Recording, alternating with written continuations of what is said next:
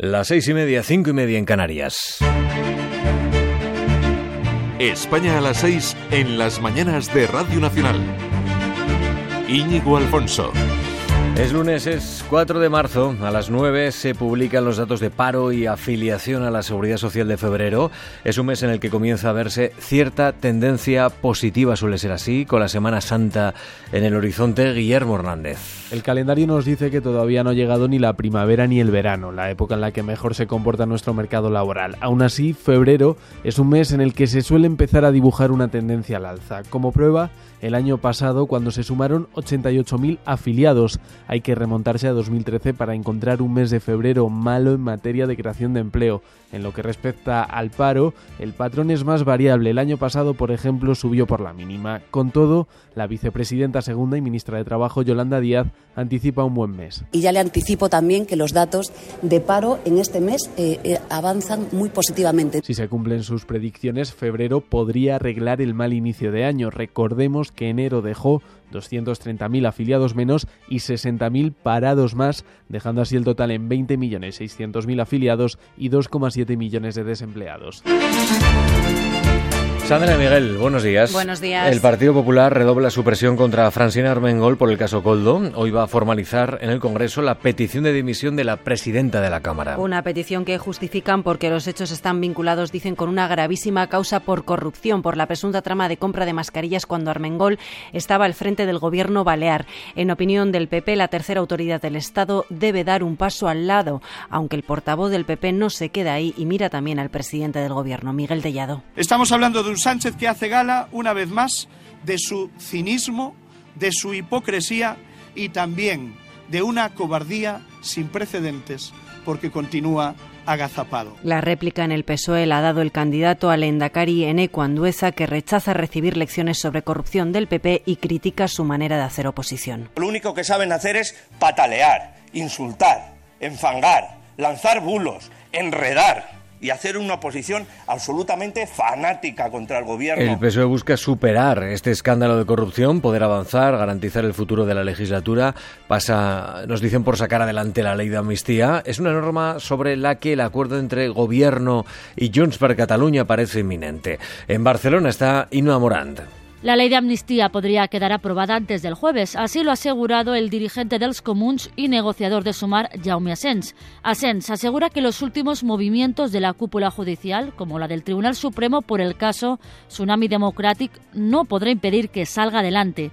En ese sentido afirma que los encausados estarán más protegidos y agradece la flexibilización de las diferentes posturas para que salga adelante. El acuerdo es inminente, esa es eh, mi convicción. Estamos en la recta final. Las posiciones de todos se han flexibilizado. Por eso quiero eh, agradecer a todos los actores el sentido de la responsabilidad. Una ley que el presidente de la Generalitat, Per Aragonés, exige que se apruebe lo antes posible. Así lo ha asegurado en una entrevista al periódico. Centremos en la ley de amnistía, aprobémosla. Centrémonos en la ley de amnistía, aprobémosla lo antes posible y que comience su aplicación. Luego ya veremos si hacen falta otras medidas, pero no abaratemos la ley de amnistía, que es una ley sólida y robusta que tiene que permitir que se aplique en su integridad. Y tota la seva integritat. En este sentido, Aragonés critica las últimas decisiones del Tribunal Supremo contra Tsunami Democratic, que califica de aberración y decisión política. Donald Trump acaricia la nominación republicana. Será oficial previsiblemente mañana tras el supermartes en el que votan 15 estados. Si todo sigue el guion establecido, la otra aspirante, Nikki Haley, va a abandonar las primarias, aunque lo hará con una victoria la que esta noche ha logrado Sandra en Washington. Haley, la única contrincante que resiste frente a Trump, ha logrado el 63% de los votos frente a algo más del 30% del expresidente. En un comunicado, su portavoz de campaña ha señalado que no les ha sorprendido el resultado en estas primarias en Washington sostiene conocen la política de caos de Trump, por lo que es normal que rechacen al candidato. Hoy se cumplen 150 días de guerra entre Israel y Hamas. Es un conflicto que se ha cobrado la vida de al menos 30.400 personas. Son víctimas de los bombardeos, pero también del hambre, de la deshidratación y entre los cascotes aseguran las ONGs que puede haber muchas, muchas personas más. En Gaza la situación es crítica y urge que se declare un alto el fuego. There must be an immediate ceasefire. La vicepresidenta de Estados Unidos, Kamala Harris, que hoy se reúne con el ministro de Defensa de Israel, Benny Gantz, ha vuelto a pedir una tregua mientras las negociaciones para lograrla permanecen estancadas. A las reuniones en Egipto no ha asistido Israel ante la negativa de Hamas. Señalan de dar un listado de rehenes vivos. Son las 6 y 35, 5 y 35 en Canarias. La lucha contra el narcotráfico y la gestión de la migración van a ser los asuntos centrales de la reunión que hoy mantienen los ministros de Interior de la Unión Europea. Sobre el papel de Frontex, la Agencia Comunitaria de Fronteras, la defensora del pueblo europeo, reclamó hace unos días un cambio en sus normas para que cumplan con su función de salvar vidas en el Mediterráneo. Nos vamos a Bruselas con nuestro corresponsal, David Vidueiro. Sí, los ministros de Interior analizarán este lunes el reglamento de Frontex, la Agencia Europea de Fronteras Exteriores, criticada la semana pasada por la defensora del pueblo de la Unión Europea. Ella considera que Frontex no puede cumplir con su papel de salvar vidas de inmigrantes en alta mar porque su acción está muy condicionada por los Estados miembros, de que pida cambios normativos para garantizarle más margen de acción. Sobre la mesa también estará un informe de la Comisión precisamente sobre Frontex, un informe mucho más positivo. Además, los ministros del Interior pasarán revista la zona Schengen, zona de libre circulación, y buscarán aprobar una serie de recomendaciones para combatir el narcotráfico y el crimen organizado. Por cierto, hoy se reúnen también los ministros de Energía para estudiar si, como les ha pedido la Comisión, deciden mantener voluntariamente la reducción de un 15% en su consumo de gas, que recordemos fue norma tras la invasión de Ucrania y el aumento de precios de este combustible.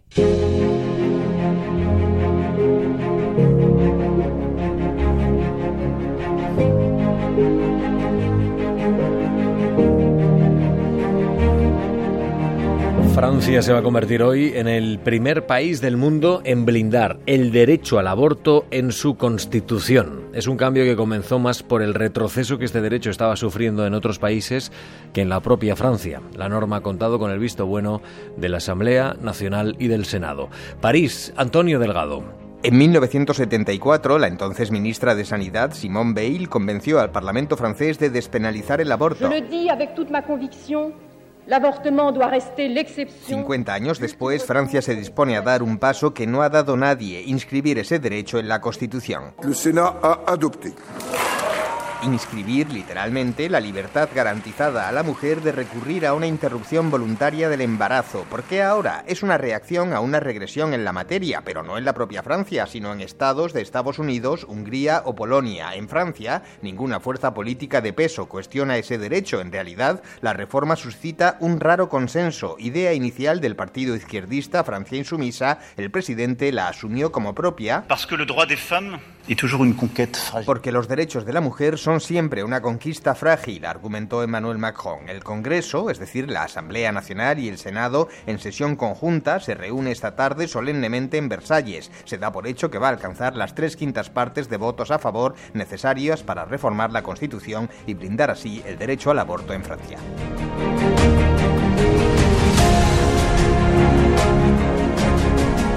Y en nuestro país, Cataluña comienza a repartir gratis productos menstruales. Ya era hora.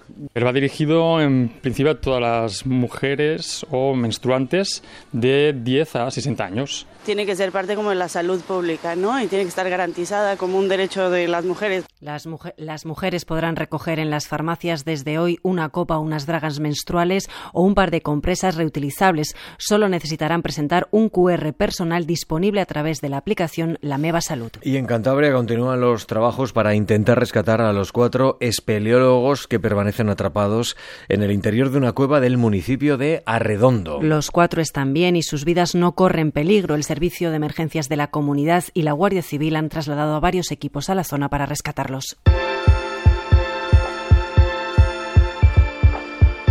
Y la artista navarra June Crespo, premio Ojo Crítico 2018, expone Bascular en el Guggenheim, su mayor muestra hasta la fecha por la importancia también, por sus dimensiones, 30 obras de gran tamaño inspiradas en la naturaleza, en la vida moderna, en los conceptos que definen también el arte.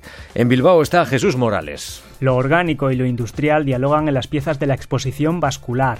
June Crespo investiga sobre lo que comparten sus espacios de tránsito, situando ambas tipologías en el mismo plano. En algunas de las piezas he partido de un motivo vegetal, el, un fragmento, bueno, una flor que se llama Strelitzia o el ave del paraíso, que en que en su, bueno, en su forma casi parece artificial, ¿no? E incluso la manera en la que, se, que en la que circula también ya parece más un producto que, un, que, una planta, ¿no? algo vivo. Objetos tubulares, flores tratadas con distintas técnicas que se integran en ellos, tejidos, grandes fotografías impresas en el suelo sobre las que descansan las obras.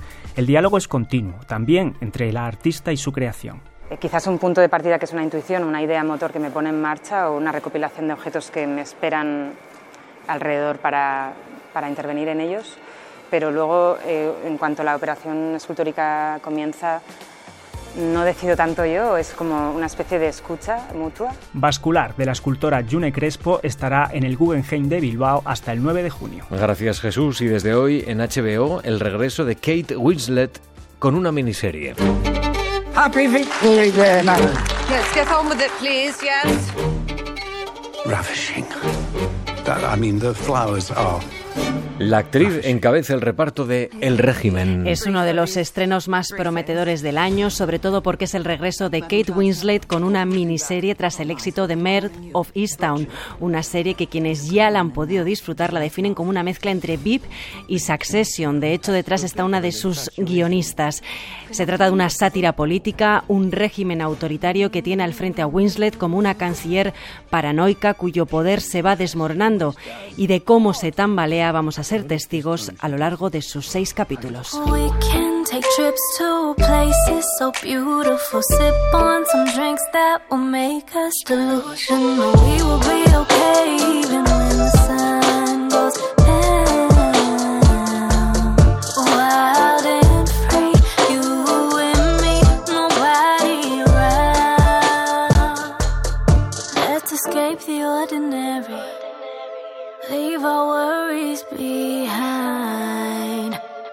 Song. Oh.